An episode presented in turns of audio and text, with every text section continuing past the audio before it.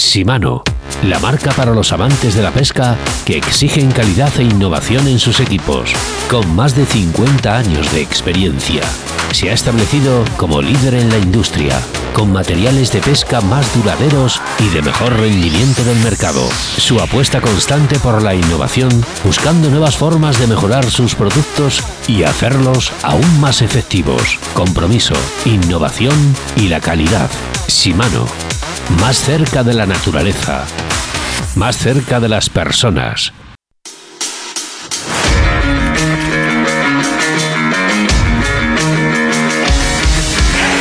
Aquí comienza Río de la Vida en Bon Radio.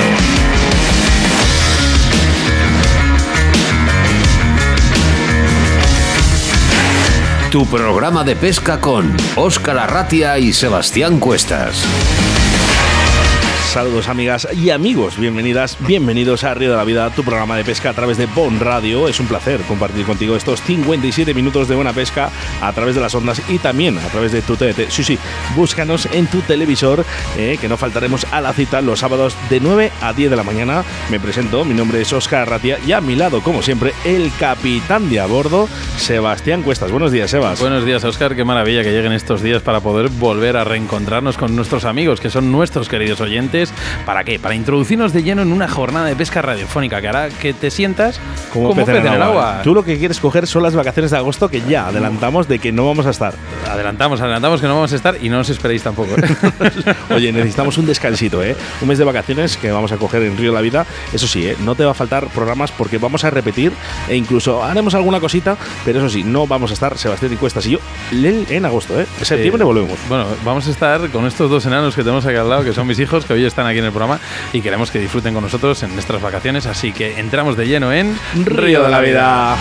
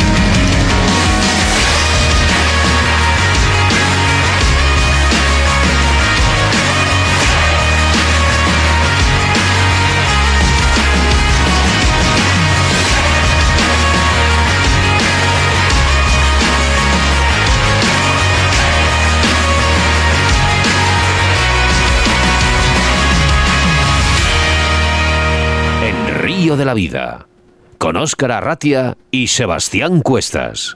Shimano, la marca para los amantes de la pesca que exigen calidad e innovación en sus equipos, con más de 50 años de experiencia. Se ha establecido como líder en la industria, con materiales de pesca más duraderos y de mejor rendimiento del mercado. Su apuesta constante por la innovación, buscando nuevas formas de mejorar sus productos y hacerlos aún más efectivos. Compromiso, innovación y la calidad. Shimano. Más cerca de la naturaleza. Más cerca de las personas.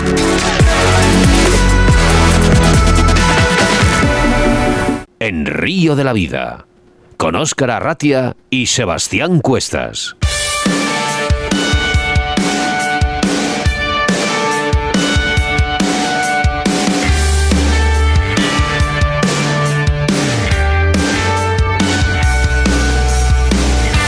Pues programa 176 y 343, 343 ediciones, ¿eh?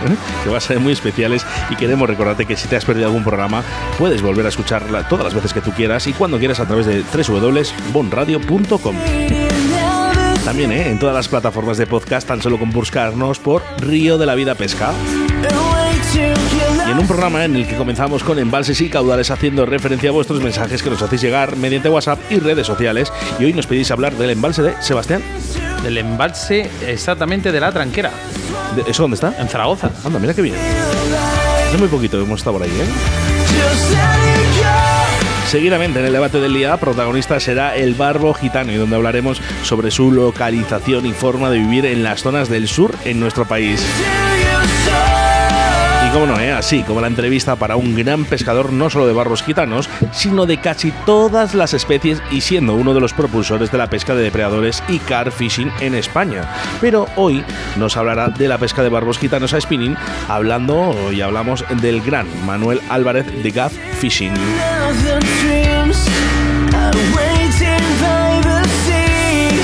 tenemos que hacer eh, mención a nuestros patrocinadores, fieles patrocinadores que desde el minuto uno han confiado en Río de la Vida, como son Cañas de Draga, Alta, la Autovía del Pescador, JJ Fishing Moscas de León, Torno Roll y Riverfly.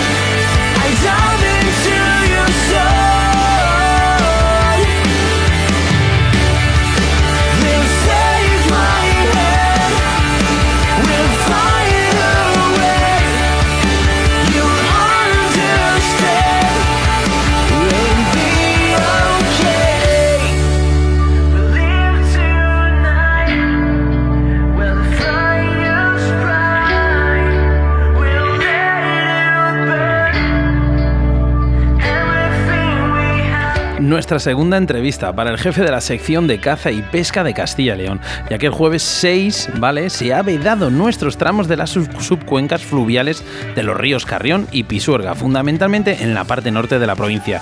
De esto y algunas dudas de nuestros oyentes hablaremos con Ignacio de la Fuente. Recordarte que estamos en directo a través de qué? De nuestras redes, a través de nuestro número de WhatsApp, que es el 661096645 y también a nuestra a través de nuestras redes Facebook e Instagram buscándonos con tan solo Río de la Vida.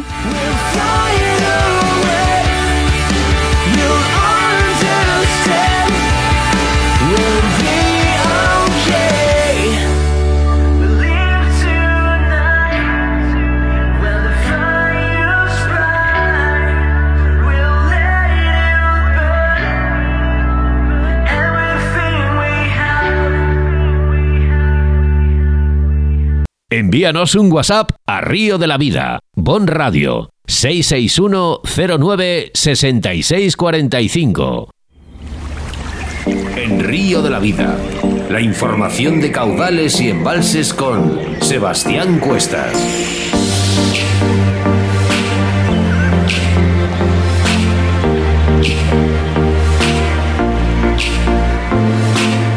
Nuestra sección de embalses y caudales, hoy hablamos del embalse de la Tranquera, situado en la provincia de Zaragoza.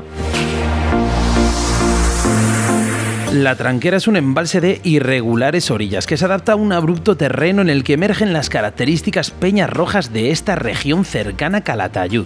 Sus limpias aguas abastecen a los pueblos y cultivos de los alrededores del famoso monasterio de piedra o de también balneario de Jaraba. La tranquera es un embalse que ofrece diferentes posibilidades en cuanto a especies y técnicas de pesca. Encontraremos carpas de un tamaño más que interesante, barbos, black bass, truchas arcoiris y lucio percas, además de otras especies menores. La pesca de la trucha arrastra a un nutrido número de aficionados. Se trata de truchas repobladas provenientes de piscifactorías del monasterio. Se persigue con cucharilla giratoria, sobre todo buscándolas en zonas de la desembocadura del río Piedra, lanzando hacia el centro del curso del río o hacia paredes del recodo junto a Nuevalos. El black bass está presente en la tranquera, con resultados variados, aunque hay ejemplares grandes, habiéndose pescado algunos de los cercanos a los 3 kilos. El tamaño habitual va del medio al kilogramo. Aunque se distribuyen por toda la superficie del embalse, hay algunas zonas más recomendables, como las entradas de los ríos Mesa y el mencionado Piedra, donde se pueden encontrar junto a algunas construcciones sumergidas, así como restos de árboles y un escenario perfecto. También se pueden encontrar habituales en el diferente cortado. En estos lugares se pueden obtener además luciopercas, y es que en la tranquera se pueden pescar ciprínidos con las técnicas habituales, desde cebos naturales hasta todo tipo de masillas y boilies, alcup, inglesa, boloñesa o bien a fondo. El maíz dulce ha sido siempre uno de los más utilizados, así que los peces estarán acostumbrados a entrar con mayor confianza.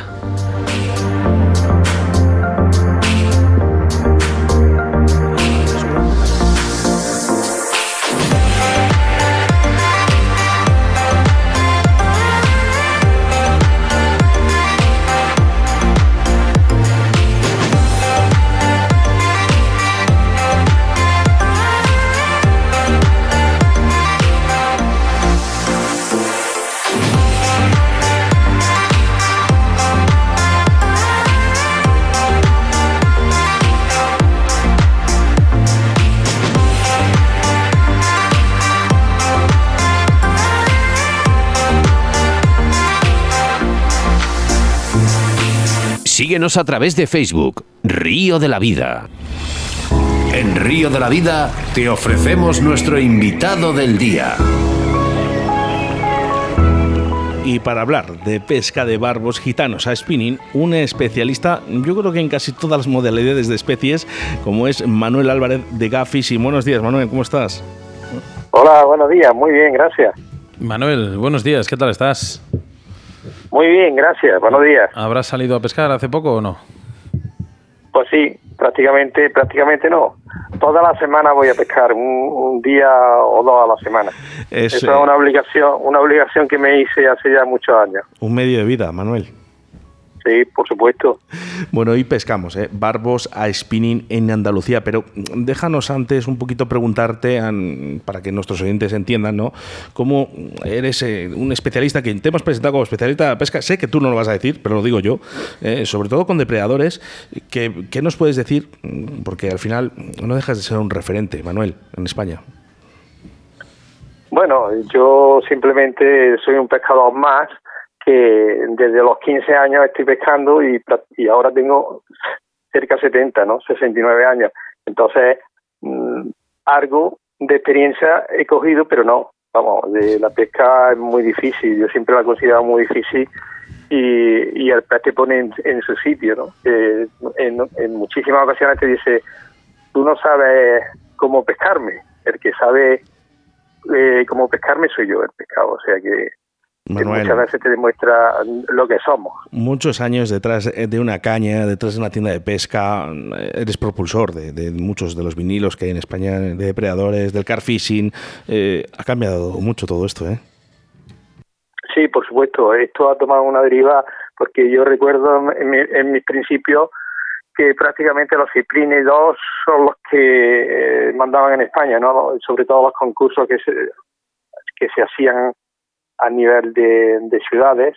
Aquí en Andalucía, por supuesto, lo que predominaba eran los, concursos disciplinos de, de boga, sobre todo de boga, de barbo, que es lo que prácticamente se encontraba en nuestros embalses y, ríos.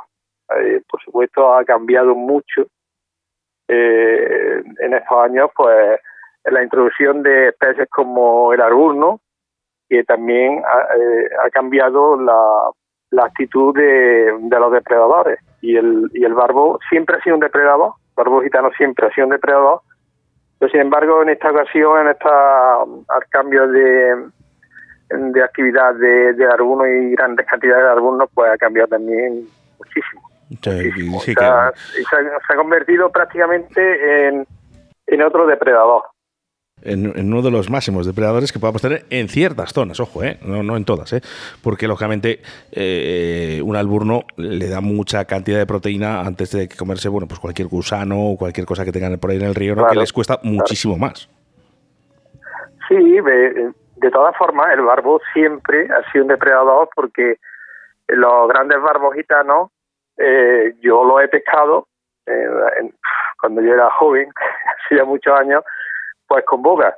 Yo recuerdo que los barbos de 6, 7 kilos gitanos los sacaba yo pescando o con boquerón, boquerón, o con boga, con boga viva, echaba una boga viva a fondo y los barbos más grandes los conseguía con, con, con estas posturas. Mucho, mucho se ha hablado en Río de la Vida de la supervivencia y de los depredadores, pero siempre, siempre, siempre queda el barbo. ¿Por qué? Porque tú crees que corre peligro hoy en día, crees que el futuro de la pesca, como dice mi padre, eh, pasa por manos del barbo.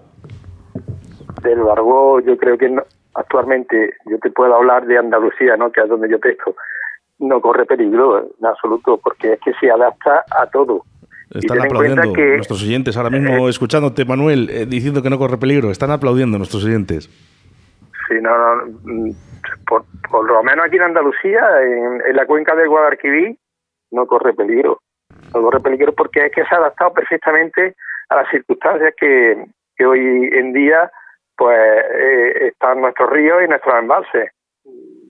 El, el barbo de soba prácticamente todos los años en, los, en los embalses de, de Andalucía, porque algo, aunque llueva poco, algo llueve lo suficiente para que suba a los, a los arroyos o ríos que le entran en embalses y ahí desova bastante bien. Y de hecho se ha adaptado, se come cualquier cosa. O sea que sobre todo la alimentación es fundamental para que se reproduzca un, un pez y el barbo pues es que come de todo. Si nos, hablando, hablando del barbo, Manuel, si nos centramos un poco en el gitano, que al final es el. Hombre, todo el mundo nos gusta pescar eh, todas las especies, todas digamos, todos los barbos, pero sí que es verdad que el gitano proporciona esa, eh, digo, esa bravura que no proporcionan otros barbos. Eh, ¿Crees que, esta especie te da algo diferente a las demás? Sí, por supuesto. Para mí, el, el barbo gitano es el, número uno para mí, porque es el más competitivo. Para mí es el que más tira en, en tamaño el que más tira, el que más bravo es en, en todos los aspectos, ¿no? Y para mí es el número uno. Eh, incluso yo te estoy hablando de, de spinning, no te estoy hablando de, de boya, ¿no? De hecho, de hecho te estoy hablando de spinning. Que lo sepan los estudiantes que hoy hablamos de barbos gitanos a spinning, ¿eh? que quede claro. Sí, efectivamente. O sea, yo el barbo gitano descubrí que que eh, era spinning totalmente hace muchísimos años. Recuerdo que mis inicios fueron, a mí me encantaba pescar el lucio con, con cucharilla y el blobá, ¿no? Y los inicios míos del, del lucio, pues con, con la cucharilla ondulante sobre todo, pescaba yo, soy muy aficionado a la cucharilla ondulante, pescaba los lucios y entraba los barbos, comía los barbos perfectamente a la cucharilla ondulante y a raíz de ahí pues supe que, que, el barbo era otro depredador igual que prácticamente que el lucio, ¿no? Y Manuel, ahora, que no nos escucha nadie, eh, lo del tema de la cucharilla ondulante eh, todavía sigue funcionando, entre tú y yo. Bueno, yo te puedo decir que el, que el pescador que sepa eh, conseguir la función perfecta de la cucharilla ondulante ese no le falta en su caja de, de señuelos la cucharilla ondulante y es uno de los cebos más efectivos no solamente para, para la pesca del barbo sino para el black bass y el lucio ¿eh? sí, sí, sí, incluso incluso para la trucha y también he conseguido yo muchas capturas importantes en, en el mar ¿eh? con la cuchara ondulante completamente de acuerdo y muchos de nuestros clientes, pero sobre todo la, la, gente más joven, ¿no? Que yo creo que no confían tanto en esta cucharilla, pero hay que decirles que de verdad lleva mm, muchos, muchos años entre los pescadores y que todavía sigue funcionando. Sí, no, por supuesto. De hecho, aquí en la zona de, de Córdoba, eh, todos saben el, el, el éxito que tiene una cucharilla ondulante, porque yo, por suerte, por desgracia, he hecho muchos vídeos de de la cuchara ondulante y, y muchos pescadores pues eh, han incorporado esa cuchara en su en su aparejo, ¿no?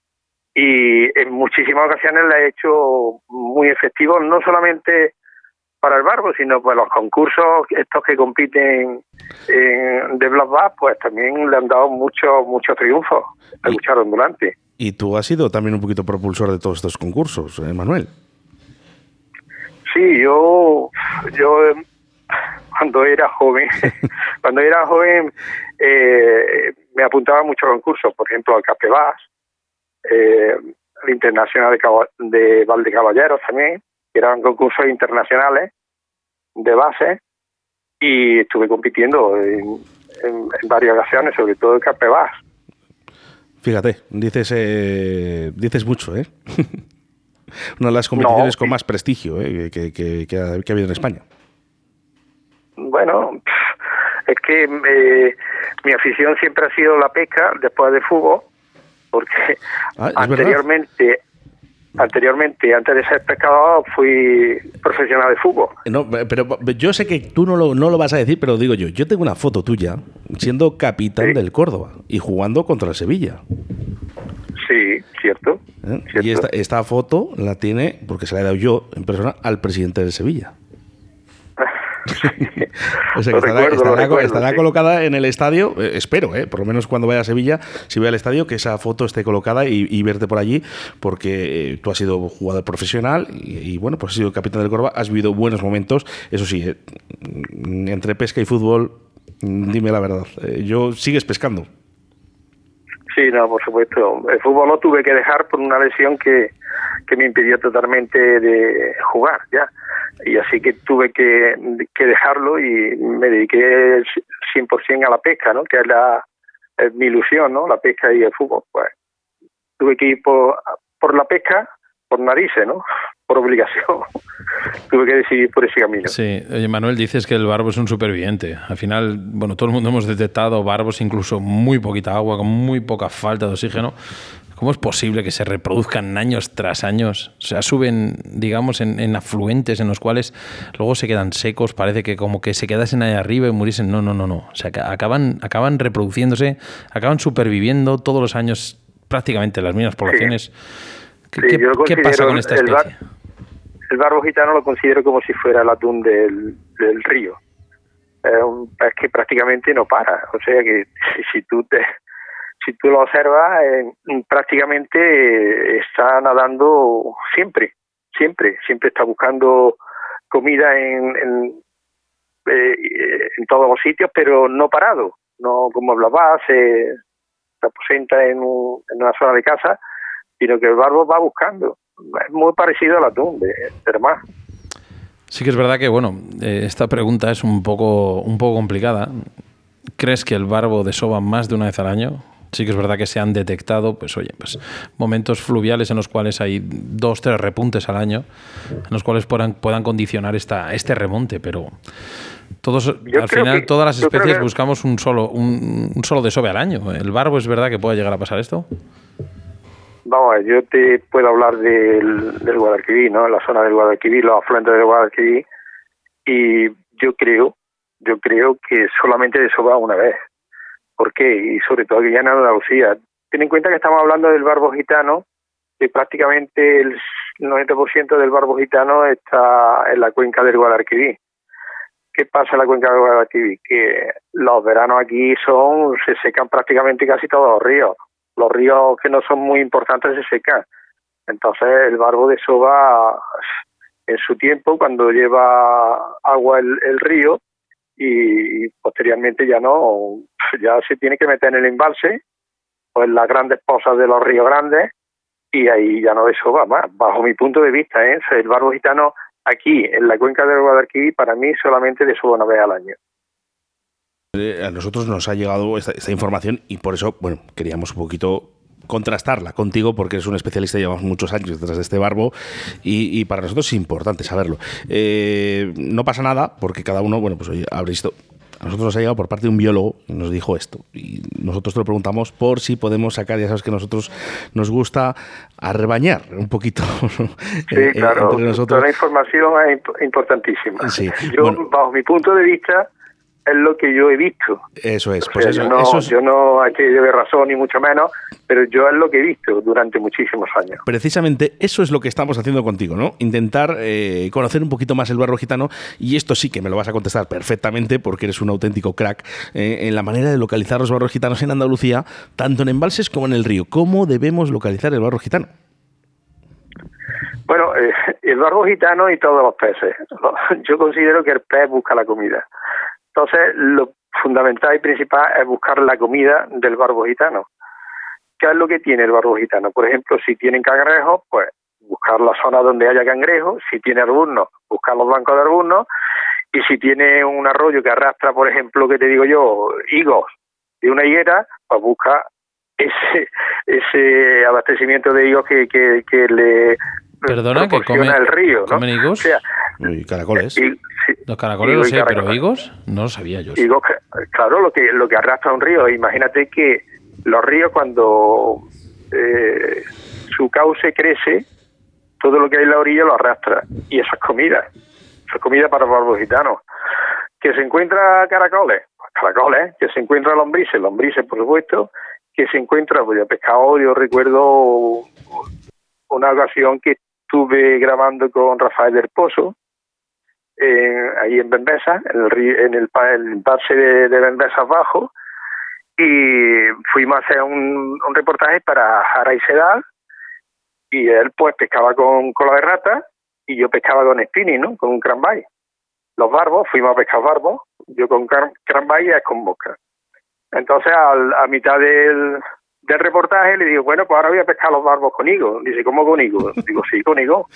Porque los, los, los barbos se aposentan debajo de la higuera y esperando a que caiga el higo al agua y se lo come. Y cogí un barbo, o sea, perdón, cogí un, un higo verde de la higuera y buscando las higueras que pegaban al, pantano, al río, pues le echaba el, el, higo y así capturé varios barbos. O sea que el barbo se adapta a todo y come, hay que buscar la comida del barbo para encontrar al barbo. Lo que tenga. de hecho, eh, Manuel, corrígeme si me equivoco, pero mm, un poco también propulsor de que eh, de ese montaje de la aceituna eh, puede ser tú.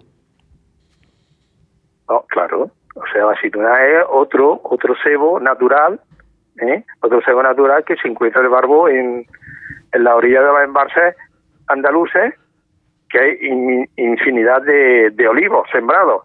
Entonces, cuando llueve o hace viento, esa, esa oliva, esa aceituna la arrastra a la orilla del pantano y por supuesto va a comer barbo, gitano, igual que la bellota o cualquier otro fruto que haya en la orilla del pantano, es, todo eso son alimentos que le proporciona la naturaleza, un cebado natural, al barbo. Eh, estarán apuntando con pluma y pergamino muchos de nuestros siguientes. Y eso sí, eh, tú de la cola de rata no te va mucho, ¿eh? Te gusta más eh, pescarlos con spinning. Entonces, cuéntanos un poquito qué equipos debemos de llevar para el barbo gitano, que por cierto es muy poderoso. Bueno, es que el barbo gitano yo siempre me gusta pescarlo con una caña rígida, que sea rígida, de 2 metros 10 aproximadamente, y con un sedal de, del 0,30. ¿Por qué? Pues estoy hablando de, de barbos gitanos que son grandes, ¿no? De hecho, mm, en muchísimas ocasiones yo no he tenido problemas con el, con el hilo, ni con el linón. He tenido problemas con los anzuelos, con las poteras de, de los señuelos, que me lo han abierto. Incluso que han roto los señuelos, los yerbais duros lo han, lo han roto, lo han destrozado. El problema está en, en, la, en la fuerza que tiene ese barbo gitano, que para mí es el más fuerte que hay en la península ibérica. Eh, hablas de técnicas, equipos, pero si nos metemos un poco en los señuelos, ¿qué tiras más? ¿A duros, a blandos? Cuéntanos un poquito. Depende, pero vamos, mm, sobre todo me gusta más el yerbait duro, el yerbait duro, porque lo controlas mejor, lo, lo puedes mover mm, a tu antojo y el, el señuelo de blando pues prácticamente si vas a pescar vertical, pues sí, es mucho más efectivo el blando, ¿no? Pero claro, si tú detectas un banco de arbunos, que te digo yo, a 9 metros, y le pones el señuelo blando eh, a los 9 metros, pues así los consigues mejor. Pero si lo estás pescando en superficie, el barbo, o lo estás pescando cerca de la orilla o a un metro de profundidad, pues el señuelo blando, tú se lo tienes que lanzar, dejarlo, moverlo un poquito y y así es como te, te suele entrar. Pero el, el, el señuelo duro, el yerbait duro, pues tú lo, lo paras cuando quieres, lo, lo mueves como quieres, y es que cada pescador es un mundo. O sea, yo te, puedo hablar de, de señuelo blando y duro, y, y yo como pescador particular, y hay otro pescador que pesca mucho mejor que yo, o igual que yo, y el movimiento es diferente, porque la, la pesca es cuestión de cómo lo veamos. O sea, yo en ese momento estoy pescando y estoy pescando con un compañero y me dice, ¿por qué ha hecho eso? Digo, porque en ese instante he pensado eso, en ese segundo. Y, lo he hecho así porque lo he pensado así. Y dice, ¿y eso como? Digo, no, esa es cuestión de segundos. Es la forma de pensar como tienes que mover el señuelo en ese momento. O sea que cada, cada pescado somos un mundo diferente. El barbo, a diferente de otros peces o al contrario de otros peces, ¿crees que es menos exigente a la hora de presentaciones? ¿Es una idea equivocada que tenemos? Sí, es una idea equivocada totalmente. el barbo, igual que todos los peces, cuando están duros, pues, y dicen que no, es que no. O sea que yo me encuentro en muchísimas ocasiones que he ido a pescar hoy y, lo he pescado de una forma y al día siguiente eh, he ido a pescarlo otra vez y no lo ha querido, no ha querido enseñarlo de esa forma, ¿no? O ha cambiado de, sitio o es que no podemos llevar un patrón de decir esto es lo mejor para el barbo y esto es no no no no Eso es lo mejor para el barbo en ese momento y en ese día. el día siguiente a lo mejor eso no lo quiere. Decía eh, una frase, Manuel, eh, que estoy convencido que tú lo vas a llevar a cabo también, eh, de Mario Asensio. digo, oye, Mario, dime un truco, ¿no? Para poder pescar bases. Dice, estar en el agua, Oscar. O sea, estar cuantas más horas estés, en el agua, o sea, el que realmente te va a enseñar es el río, el agua, el, embalse, ¿no? El estar constantemente pescando. ¿Por qué? Porque, porque te va a sacar de dudas. Tú mismo. Claro, el, el que el que te enseña en realidad el pez porque el pez tú un día consigues muchas capturas y fáciles y al día siguiente yo te puedo decir que imagínate que yo he ido un día por la tarde a pescar y he entrado en una zona donde he sacado un blabá detrás de otro. Y al día siguiente al amanecer estaba en el mismo sitio y no había ni un blabá ninguno. Habían cambiado de sitio. Y no de sitio y además que en cualquier señal que le metía que no no había manera de sacar un vas o sea que los peces y, te lo dice un gracias a Dios son incomprensibles gracias a Dios. y, lo está diciendo un pescador eh, de podemos decir toda la vida Manuel bueno sí prácticamente toda la vida porque yo desde que te digo por, 15 años. Te digo más que pues nada, más que nada porque mm, tenemos oyentes muy jóvenes, 12, 14. Bueno, mira, precisamente en estos momentos tenemos a los hijos de Sebastián aquí con los cascos que están escuchando el programa y, con una corta edad, muy temprana edad. Eh, Sebastián, eh, son 6 años, 7? 6 y 9. 6 y 9. Eh, te quiero decir, y ellos pueden ver que decir, bueno, es que pescar un barbo es fácil. No, no, ningún pez es fácil. Lo único que hay que estar en el río. Exactamente. Exactamente. Sí, que hay una cosa ah, que. Sí, bueno, continúa, por favor. No, no, no, dime, dime, dime. Es que hay una cosa que sí que realmente a lo mejor me preocupa un poquito porque eh, ya hemos dicho que no es tan fácil pescarlo, ¿no? Y, al final hay que estar. Pero los pesos, los pesos de los señuelos, al igual que la forma del movimiento de este señuelo, ¿cómo debemos de hacerlo? Tiene que caer eh, despacito, eh, es preferible que caiga rápido a los fondos, los movimientos tienen que ser despacios, rápidos. ¿Cuándo podemos detectar de qué manera pescarlos?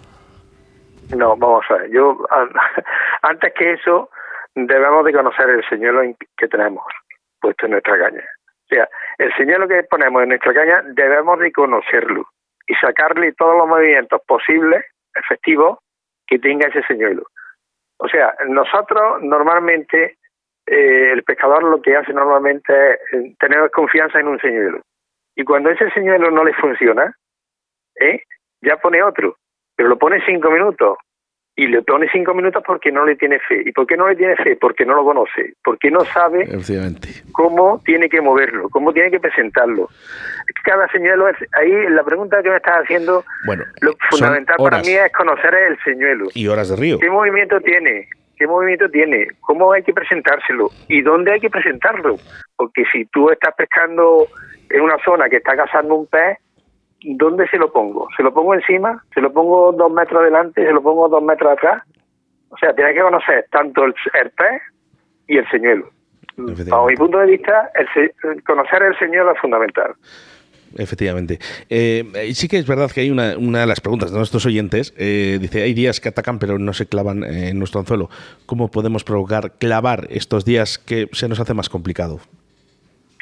Bueno, yo tengo por muchos años viendo una cosa curiosa, más curiosa que es normal, por ejemplo, en el tiempo de desove de, del arbuzno, el ejemplo que te pongo, el barbo, cuando ataca al arbuzno, no le ataca a la cabeza, no ataca, le ataca al estómago, simplemente para que cuando llegue al estómago le pega una, una absorción y, y le saca la hueva, porque eh, le encanta la hueva de, de los arbusnos.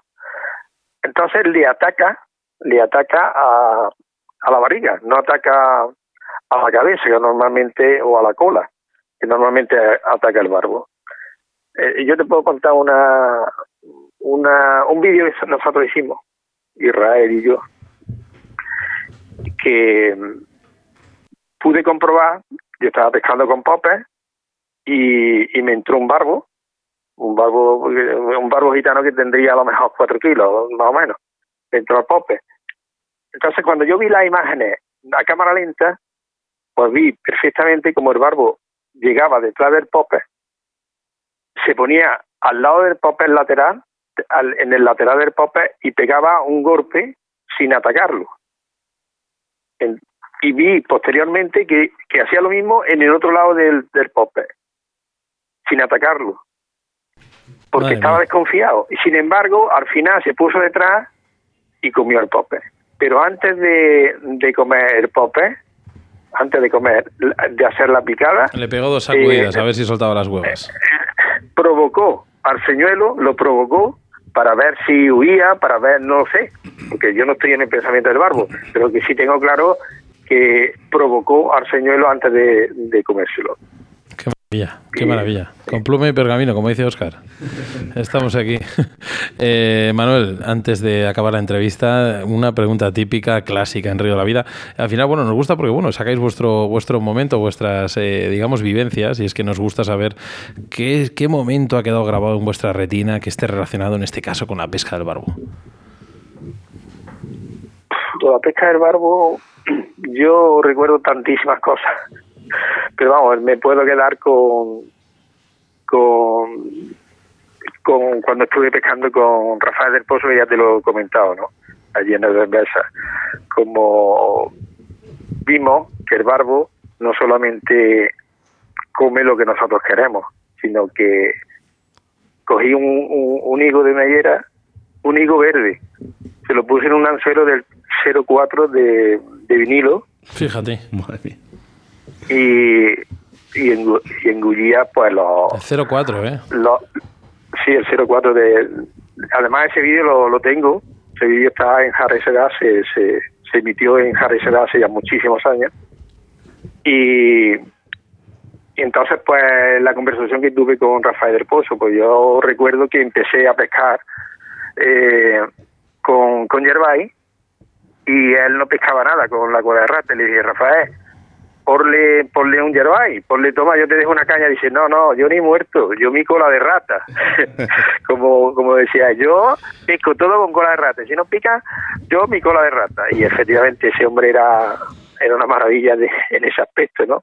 Que tenía su forma de pensar y entonces ¿Cuántas Eh, anécdotas ha dado Rafael del Pozo? Mira, llevamos eh, casi prácticamente cuatro años en antena y muchas de las anécdotas, eh, sobre todo la gente con mosca, eh, recuerda anécdotas con Rafael del Pozo. ¿Qué será? O sea, al final, lo que ha dado este hombre para la pesca. Sí, era un, Ese- un es personaje muy curioso, además muy buena gente. Yo estuve trabajando con él Es increíble. muchos años, escribiendo para la revista de Sedal y haciendo vídeos para Harry Sedal. Y, y era una excelente persona, una bella persona.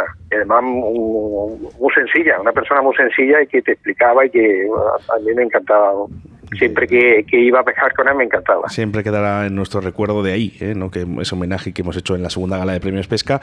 Y mm, tenemos muy poquito tiempo, Manuel, pero no podemos dejar pasar eh, esa página de YouTube y una tienda que llamada Gap Fishing, que a ti te ha dado mucho. Sí, por supuesto. Yo estuve, me inicié haciendo vídeos en YouTube hace ya muchos años. Por, desgracia ahora lo he dejado, no porque no quiero hacerlo, porque sí quiero hacerlo. Lo que pasa es que mm, estando yo ya en activo, trabajando, eh, yo tenía un empleado que me montaba los vídeos. Y yo como no sé montar los vídeos, pues ya no monto vídeos. No hay quien me los monte, así que no no sigo subiendo. Bueno, yo te he dicho, yo te he dicho que, que uno que tenemos por ahí, eh, que tenemos por ahí, ese te le voy a montar yo. Ese te lo he prometido. Y luego ya el siguiente, y luego ya el siguiente ya veremos. Pero ese le hacemos con, con Río de la Vida, si te parece, Manuel. Ese, ese vídeo no se puede montar porque el que lo tiene, el, el que grabó ese vídeo, eh, lo tiene él, no lo tengo yo. Bueno, pero se lo Entonces- pedimos, se lo pedimos, ¿eh? no pasa nada. ¿eh? Manuel, el- el- que no nos queremos eh, dejar escapar nada, eh, un abrazo muy fuerte para ti, un abrazo muy fuerte para los hermanos Orti, eh, que son parte indispensable también de este programa de Río de la Vida, y como no, para mi gran amigo Juanma, eh, para Juan Manuel, eh, el- eh, bueno, pues el, enchufado, vamos a decir, de, la gala de, de premios pesca. ¿eh? El tío va, entra como VIP, ¿no? con hotel Sí, sí. y todo pagado, ¿no? y que el próximo año espero veros a todos juntos. ¿eh? Pues muchas gracias a ti, Oscar. Y, y yo te espero que venga otra vez por Córdoba cuanto antes y disfrutemos de nuestra compañía, tanto el uno como el otro, y sobre todo pescando, que es lo que nos importa. Manuel, ¿sabes cómo le llama mi padre a la zona donde pesca los barbos, ahí el barro gitano? Mi padre va todos los años, es además bueno, muy amigo de, los Orti y demás, eh, bueno, Juan Manuel, y demás, demás, de hace muchísimos años. Eh, la Patahuelva.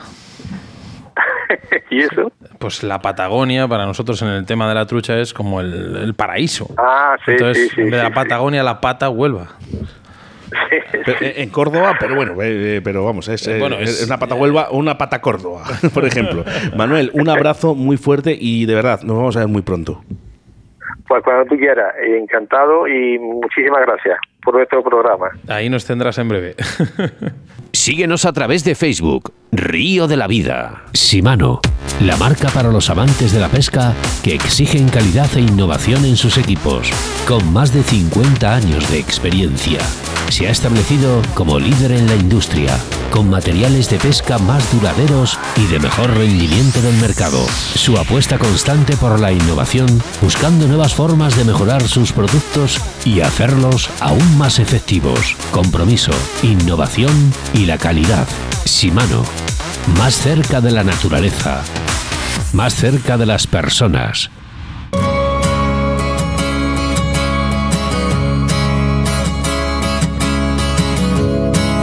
las cosas que jamás hacemos bien son las que nos definen. Bueno, pues no lo sé si haremos eh, las cosas bien, mal, regular o, perfectas, ¿no? Esto lo dice Siloe eh, con esta canción se llama Esa estrella, canción que ha elegido Sebastián Cuestas y me ha dicho, Oscar, me encanta esta canción, escúchala. Y he dicho, mm, bueno, un poco sorpresa. Hay, una realidad que cuesta más pedir perdón que ir al puto cine, como dice la canción. Sí, o sea, es complicado, ¿eh? es complicado. Bueno, palabras, ¿eh? Palabras que duelen y palabras que también emocionen. Emoción para nosotros, vuestros mensajes a través del 661096645. Por cierto, muchas gracias a todas las personas que nos hacéis eco de nuestro programa a través de Río de la Vida 4G gmail.com en nuestro correo electrónico y todas las redes sociales. Sebastián, mensajes. Sí, me decía, eh, buenos días en primer lugar. Bueno, estos mensajes, Oscar, te ayudan a seguir mucho en Río de la Vida porque realmente son te, llenan, te llenan porque muchas veces parece que estás haciendo un trabajo en vacío, ¿vale? Porque hay muchos días, no siempre sonreímos y hacemos Río de la Vida y tenemos esa sonrisa y nos, pensáis que, que, bueno, muchas veces haces este trabajo, nos gusta, pero hay veces que estos, estos mensajes hacen que sigamos adelante y no me quiero liar, ¿vale? Dice, buenos días, en primer lugar, espectacular el programa que hacéis, espectacular, ¿por qué? Porque es necesario, muy ilustrativo. Estáis, está escuchándolo y dan ganas de salir corriendo con las cañas al río o al embalse. Enhorabuena de corazón y en segundo lugar, os pediría que siguierais trayendo a más programas. Nacho Rojo, ¿cómo ha marcado ese programa? Eh? Dice, brutal el programa de hoy. Un fuerte abrazo. De Nacho Rojo que se está eh, posicionando en los programas más descargados de Río de la Vida. De verdad, enhorabuena para Nacho, que lógicamente entendemos de que ha sido un programón. Era un programa especial, porque hablamos del oxígeno. Mira, dice, también sería muy interesante que no es bueno, siempre dicen, no es bueno que sigamos teniendo siluros en nuestros ríos, pero sí, que hay que hacer? Pescarlos. ¿Por qué? ¿Por qué disfrutarlos, no? Pues así se lo decía el gran Raúl López Ayala, que decía que una vez que ya está introducido, lo mejor que puedes hacer es, mm, nada, pues disfrutar de ellos. ¿eh? ¿eh? Manuel Ramírez, esto nos lo decía además, eh, decía que, bueno, dice, eh, cuando uno de siluros en el Duero y el Pisuerga a su paso desde un poco antes de Valladolid a Tordesillas. Pues mira, te voy a decir una cosa, Manuel. tengo a las dos personas que será de los que primero han sacado el siluro en esa zona que dices tú exactamente. Y creo que sé por dónde vas. Sé que vas por la noticia que hizo nuestro compañero Leonardo de esos dos, tres siluros que hemos pescado, que estaba yo, por cierto, y esa foto la hice yo. Eh, podemos hablar, tenemos a esos pescadores. Oye, podemos decir este año que para la tercera gala de los premios Pesca Río de la Vida, el Nacho Rojo puede optar a otro, a otro premio, que va a ser el del programa pues, más descargado. Eh, pues ¿eh? Va, van ello, ojo, van ello. Eh. Dice, mira, hola, soy David Iglesias Pérez y quería invitaros e informaros sobre todo la segunda cadena de la embarcación de la pesca de caza de pesca, perdona, embalse Pantano de Gabriel y Galán. Fechas 8 y 9 de julio de 2023. Premio a los equipos clasificados en las siguientes posiciones. Primero clasificado, dos trofeos y 2.000 euros. Cuidado, eh, lo que habéis oído. Segundo clasificado, dos trofeos y 600. Y tercero, dos trofeos y 400 ¿Te parece bien, Sebastián, que el ganador le entrevistemos la próxima semana? Eh, bueno, me parecía excelente. Además, es que pues bueno, todo, todo, lo que esté, todo lo que esté relacionado con Gabriel y Galán, pues es perfecto. es perfecto. Por cierto, muchísimas gracias a todos los oyentes. ¿Y sabéis por qué? Porque el último, el último programa de Río La Vida de las Aretas estamos marcando, ¿eh? estamos marcando porque eh, también va a recorrer en audiencia, en descargas y en escuchas. Así que muchísimas gracias a todos por escuchar Río de la Vida.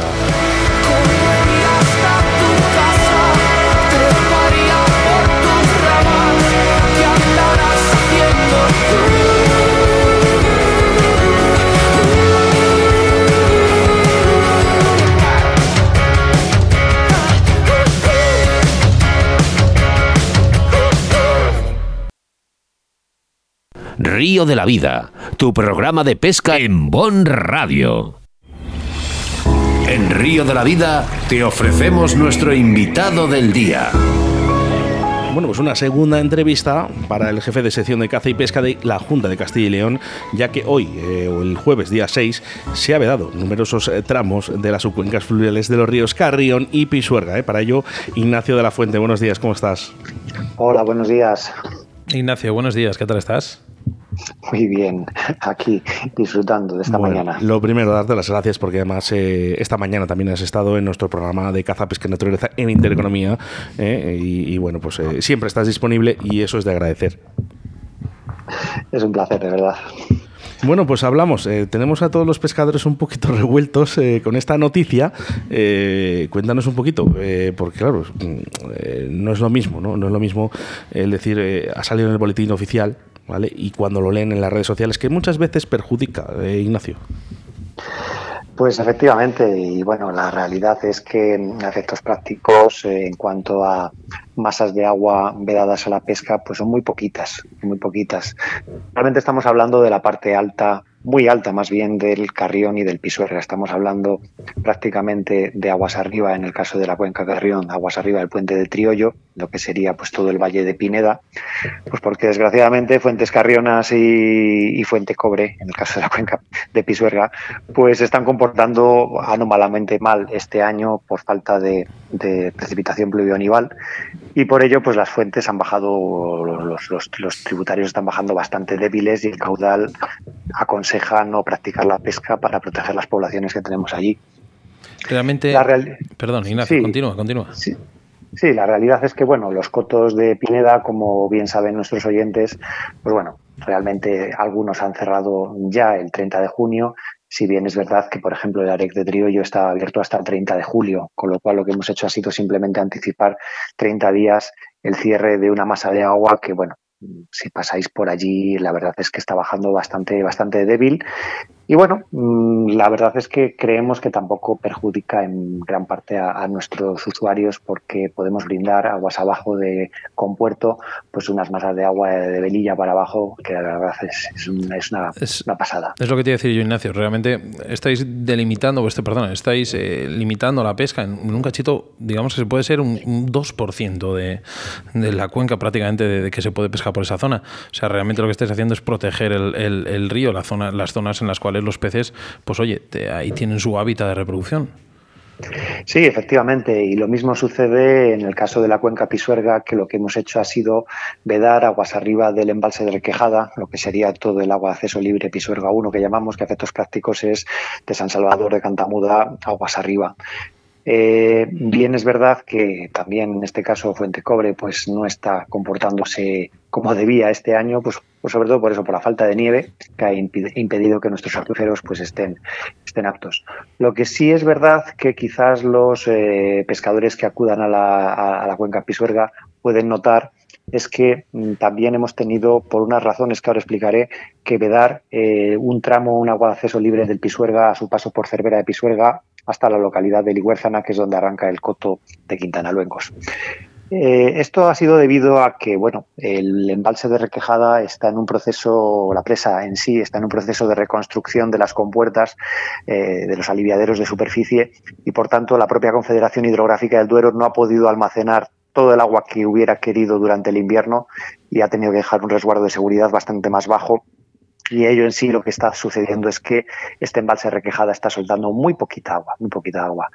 Eh, si a ello añadimos que mm, en este caso el embalse de Ruesga pues tiene una capacidad muy limitada que vierte al agua al, Ribera, eh, nos encontramos con que prácticamente hasta, localidad, hasta la localidad de Vado Huérzana esta masa de agua pues está muy escasa de caudal, con muy poco calado, que prácticamente eh, nos ha aconsejado que limitemos la pesca en estas aguas de acceso libre.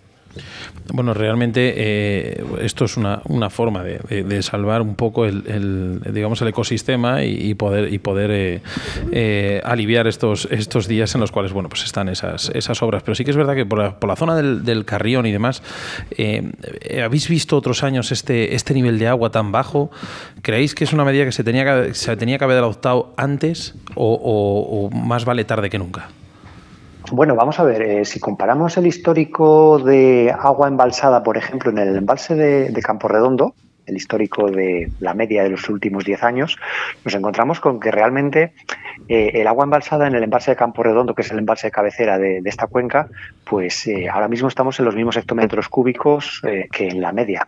Lo que pasa que evidentemente las aportaciones que ahora mismo estamos recibiendo de, todo el Valle de Pineda y del Arroyo de las Nieves pues son bastante más limitadas y aconsejan adoptar esta medida. Sí es verdad que en los últimos años ya hemos mmm, constatado que se nos está secando el, el, carrión por estas, por estas épocas, aguas arriba de Triollo, y sí que es verdad que quizás nos tengamos que, que, que anticipar al cierre y sobre todo a este AREC que tenemos, el AREC Triollo, quizás anticipar el cierre de forma ordinaria al día 30 de junio porque vemos que eh, estamos cometiendo, como quien dice, casi un fraude de ley, que realmente se está pescando en un río impescable porque en estos momentos pues tenemos poca continuidad de la masa de agua y un sistema de pozas que bueno que aconseja proteger a las poblaciones. Y ojo que no se preocupe ningún pescador, que los mayores afectados sois vosotros también, la Junta de Castilla y León, que, que esto es una situación que vosotros tampoco queréis. Pues evidentemente, esto bueno, es que... Te lo digo, Ignacio, porque ya, ya, ya, lo sabes que hay pescadores que dicen, no, es que me están cerrando el río, no voy a poder pescar. Oiga, oiga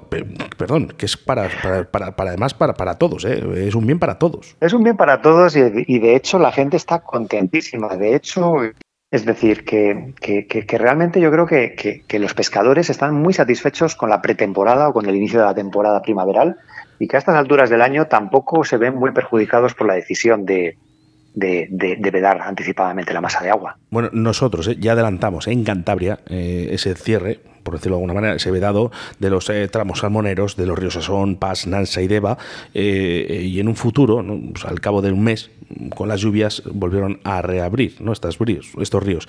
¿Esto podría pasar en León o ya es una decisión ya que está tomada y vamos a respetar a nuestros peces? Pues eh, desgraciadamente no ha pasado. Estos fenómenos de tormentas y estas, eh, estos trenes de, de, borrascas que hemos tenido en las últimas semanas, realmente las aportaciones que han, que han realizado en estas cuencas han sido prácticamente mínimas. Es decir, si, contrastamos las estaciones de aforo, realmente las aportaciones que ha habido ha hecho que no haya aumentado la capacidad de embalse de estas aguas. Pues, eh, y todo tiene una explicación. Lógicamente, los acuíferos estaban muy, muy bajos, esa, esas aguas se han infiltrado y, lógicamente, ahora mismo las aguas subalveas son las que están tratando de aguantar estos cauces, pero no de por sí eh, incrementar la, el, el, el, el, calado de, de la, para dar aptitud a la pesca a estos bueno, ríos. Al final, Ignacio, estas zonas de pesca siempre han sido muy, muy frecuente, o sea, su pesca siempre ha sido muy frecuente a principio de temporada.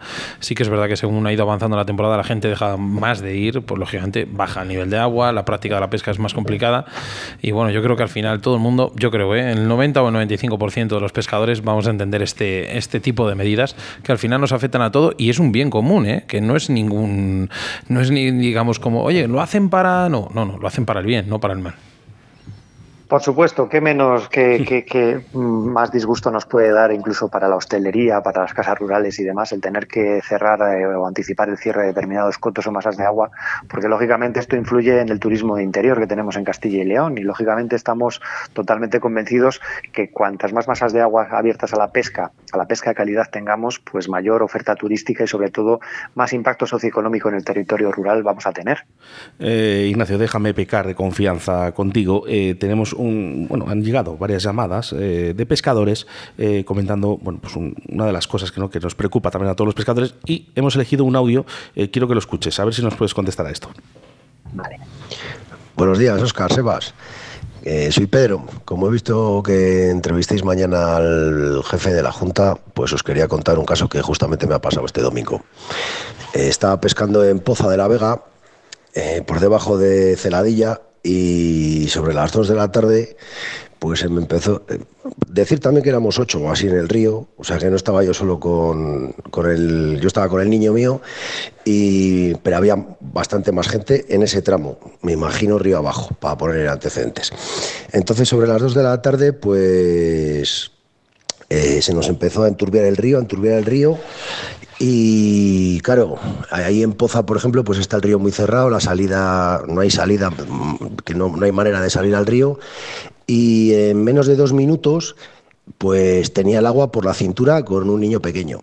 Entonces, pues pasamos un rato bastante malo y tuve que salir por un paso a gatas, bueno, terrible para salir de allí. Entonces, a ver si nos podía dar una solución, algún tipo de aplicación, eh, algún mensaje de estos que hay ahora de emergencias, algo, porque es que esto a alguien le va a costar la vida. Algún día le va a costar la vida y hay que tener cuidado porque es que sube el río un metro y medio, un metro, en, pero nada, en, cuatro minutos te sube el río un metro y, es que es muy complicado salir. Hay sitios que son muy complicados salir y nos tienen que avisar porque nos va a costar a alguien la vida esto. Así que nada más. Bueno, muchas gracias y muy buena labor la que hacéis. Un abrazote. Ignacio, aparte de este mensaje, nos ha llegado también otras tres llamadas. Nosotros sabemos perfectamente que, en este aspecto a lo mejor la Junta no, no, no, tenéis mucho que ver, ¿no? A lo mejor es más la Confederación, pero sí me gustaría, si es posible, que le contestaras a estos oyentes. Bueno, pues eh, conociendo la zona, eh, que por suerte también la, he pescado, para que, y conocimiento de la zona, y con tus hijos, me, temo que, me temo que se debe al salto hidroeléctrico titularidad de Iberdrola que hay en Acera de la Vega, procedente del canal de Villalba. Efectivamente, estas energías renovables o estas energías mal llamadas limpias, pues claro, evidentemente las, las, sucesiones de turbinajes que hacen, pues, pues son un poco eh, a la demanda, a la demanda del sector eléctrico español, de red eléctrica española. Seguramente a esas horas, evidentemente, pues, pues el megavatio eh, instantáneo estaba muy caro e Iberdrola decidió turbinar y meter agua de repente, sin previo aviso, a, la, a la cuenca Carrión, a través del canal de Villalba, de ese salto que tenemos en la acera de la Vega. Eh, la verdad es que el sector hidroeléctrico sí, sí que está concienciado de estas cuestiones y, lógicamente, yo voy a tomar nota personal de, esta advertencia porque con gas natural fenosa hemos tenido eh, circunstancias en los que se han instalado unos sistemas de megafonía y unos sistemas incluso de alerta vía SMS o incluso a través de una página web que tienen ellos que te puedes suscribir para determinar a qué horas o sobre todo cuándo se va a programar el turbinaje. El turbinaje y sobre todo, pues eso, que lógicamente la, lámina de agua va a, tener una venida extraordinaria. Sí es verdad que muchas veces mm, los pescadores pues, pues quizás son desconocedores de que se encuentran cerca de un salto hidroeléctrico eléctrico y por eso sí que es verdad que hay esa sensibilidad por parte del sector eléctrico de balizar correctamente, pero sobre todo creemos que con las nuevas tecnologías sí que es posible, como bien señala nuestro oyente, el crear algún tipo de aplicación o de sistema de mensajería masiva para prevenir sería una maravilla, y estamos hablando que en Celadilla las subidas no son muy altas. Sí que es verdad que, bueno, Pedro, este problema cuando vas con un niño eh, puede ser bastante preocupante. Pero, por ejemplo, por poner un caso de ejemplo, eh, no, no, no, ya no, vete al Narcea. O, bueno, pero vete al Narcea, vete al Segura, que, está encauzado, que te suben, al, no te sube un metro el río, te sube un metro y medio. O sea, es una locura. Eh, Ignacio, de verdad, muchísimas gracias, encantados que estés aquí en Río de la Vida, que sobre todo expliques y, no, y, digamos, seas tan plano con estas preguntas que la gente realmente, pues oye, pues sí que es verdad que bien Oscar te ha dicho que es, es un tema más de confederación, es un tema más de Iberdrola, pero por lo menos, oye, pues eh, nos aclaras todo, todo, este, todo este berenjenal. Y no quiero dejar escapar esta entrevista sin que la gente siga entrando en la, en la aplicación, en la página del visor, que lo tenéis, el otro día estuve metido y fue, teníamos un, problema a la hora de entrar en, un sitio ahí, concretamente en el ESLA, eh, cuando estábamos en la semana y gracias al visor eh, lo encontramos, eh, que lo sepas. Estamos trabajando activamente, es decir, es un trabajo proactivo, como quien dice, a demanda en este tema del visor. Ahora nuestro gran reto también es determinar una capa de eh, pesca de este aparato de flotación para que lógicamente los pescadores tengan seguridad jurídica de dónde pueden utilizar el pato o el kayak, que lógicamente creemos que es una información primordial que el pescador debe conocer de primera mano. Pues Ignacio, en, este aspecto, si me permites eh, que hablemos en un futuro de esto, me parecería estupendo porque tienen muchas dudas nuestros siguientes sobre eh, dónde pueden navegar. Ojo, todo está escrito, pero la gente lo quiere escuchar. La gente quiere facilidad. Dar un botón y encontrarlo rápido sin tener que andar buscando. y más fácil que leer. Efectivamente, efectivamente. Así como tenemos la capa de cangrejo o la capa de aguas trucheras, vamos a tratar de crear una capa de eh, pesca desde aparatos de flotación para que la gente tenga seguridad jurídica en qué tramos de ríos se puede utilizar un pato y en cuál no. Ignacio, una cosa que no se me escape muy rápido. Eh, este bajo caudal, eh, que, lo que hace es que Carrera y Pisuerga, muchos que, quedan vedados, el cangrejo, por contrario, podemos seguir pescándoles, ¿verdad? Sí, efectivamente. Además, lo que no queremos es, sobre todo a la gente local y a la gente mayor y a los veraneantes, privarles de una afición muy paleantina, que es la pesca del cangrejo. Y lógicamente, más si cabe para controlar una especie exótica invasora que está en franca expansión en las cuencas altas del Carrión y del Pisuerga. Este año Hace 10 años no existía. Hace 10 mm. años realmente no había presencia de cangrejo señal en, esas, en esas zonas, en el embalse Requejada, en, el embalse Campo Redondo, y ahora nos estamos encontrando con que ya es más que frecuente y hay una población que aconseja su eliminación. Eh, Ignacio, a lo mejor la pregunta que te hago no, no, te, no, no te comprende mucho en, tu zona, pero sí que es verdad el otro día, esto está fuera de, digamos, de contexto, vi una publicación en internet en la que un pescador asturiano puso, un, dijo, ole, ole, ole, cangrejo autóctono en el Piloña autóctono español. Esto realmente creo que se sale un poco, de, lógicamente, de, de Castilla y León, pero ¿tú qué opinas de ello? Bueno, pues eh, lo primero, a ver si los científicos se ponen de acuerdo sobre el carácter autóctono del cangrejo que llamábamos cangrejo ibérico, porque parece ser que todos los estudios apuntan que vino de Nápoles y que lógicamente que lo trajo la corte de Felipe II en un intento de extender el cangrejo en las masas de agua españolas. Entonces, pues lo primero, el CSIC y los demás, las demás comunidades científicas tendrán que ponerse de acuerdo sobre el carácter autóctono del cangrejo el cangrejo. Y sí que es verdad que otras administraciones públicas, llámese sobre todo el gobierno de Navarra, están teniendo unos, unos esfuerzos en cuanto a eh, repoblación con, con, esta especie de los ríos. Pero bueno, a la conclusión a la que hemos llegado los intentos de repoblación que se han hecho en Castilla y León es que es imposible que cohabiten cangrejo señal o cangrejo rojo con el cangrejo autóctono. La foto lo parece, ¿eh? te lo digo en serio, ya te la pasaré, lo parece total. Otra cosa es que lo sea, porque para eso están los científicos. Muy bien. Ignacio de la Fuente Cabria, jefe de sección de, de, caza y pesca en Castilla y León, muchísimas gracias porque siempre que te llamamos siempre estás ahí y eso es de agradecer. Gracias. Un abrazo a todos. Adiós, buenos días. Río de la Vida, tu programa de pesca en Bon Radio. Simano, la marca para los amantes de la pesca que exigen calidad e innovación en sus equipos, con más de 50 años de experiencia se ha establecido como líder en la industria, con materiales de pesca más duraderos y de mejor rendimiento del mercado. Su apuesta constante por la innovación, buscando nuevas formas de mejorar sus productos y hacerlos aún más efectivos. Compromiso, innovación y la calidad. Simano. Más cerca de la naturaleza. Más cerca de las personas.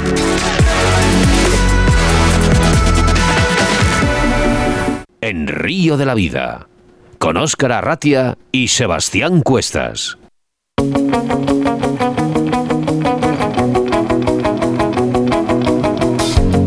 Programa más que completo, 176 y 343 ediciones en el que hemos estado acompañados por dos auténticos, estos sí que son cracks, ¿eh? Estos hoy que son cracks, que son los hijos de Sebastián Cuestas, como que fuera mío, yo siempre digo, el señor Pablo Cuestas, buenos días. Hola. Hola, y buenos días, señorita Leire. Hola. Bueno, ¿os ha gustado el programa? Sí. Sí. ¿Eh? Bien, ¿no? ¿Os gusta pescar cangrejos? No, peces. Peces, ¿no? Sí, sí, peces. Y, bueno, Leire es una auténtica especialista. Oye, por cierto, te he visto, te he bicheado en un vídeo de YouTube. Sí. De Río de la Vida. Y pescas muy viña mosca, ¿eh? A ver, tengo que practicar más. ¿Sí? Pero puedo eh, pescar mejor y ser mejor. Bueno, pues bien. esto es lo que quiere su padre y esto es lo que queremos en Río de la Vida, ¿no? Que nuestros niños, ¿eh? nuestros más pequeños, cojan esta afición tan bonita que se llama la pesca. ¿Cómo te gusta? ¿Te gusta mucho Río de la Vida, Pablo? Sí. ¿Mm? De hecho, tienes tus camisetas, tus polos, tienes de todo. Sí. Tu equipación. Está súper equipado, súper equipado. Bueno, pues sí, después de haberse comido una fabada como la que se ha comido. Madre pues. mía, cómo comen estos niños. bueno, chicos, ¿eh? pues ahora tan solo tendrás que esperar 167 horas más o 10.020 minutos para volvernos a reencontrar a través de las ondas de la radio, ¿sabes? Eh, todos los sábados de 9 a 10 de la mañana en un programa más que estupendo. Hemos hablado con un auténtico especialista de barbos, de depredadores, como es Manuel de Gaff Fishing y el señor Ignacio de la Fuente, que mejor no se puede explicar Sebastián. Pues sí, mira, dice, hay un dicho que dice que las cosas mal que hacemos en la vida son las que nos definen. Por eso en Río de la Vida queremos hacer las cosas bien. Bueno, pues eso es lo que vamos a intentar, ¿eh? Seguir haciendo las cosas bien. Eso sí, te decimos, en agosto descansamos, así que venga, chicos, nos despedimos. Venga, os voy a dejar a vosotros despediros de Río de la Vida, ¿eh? Venga, hala, adelante, Pablito. Adiós. ¿Leiré? Nos veremos en, en otro programa. Y, y si no, lo río, ¿verdad? Venga, hasta la próxima Adiós, semana. amigos. Adiós.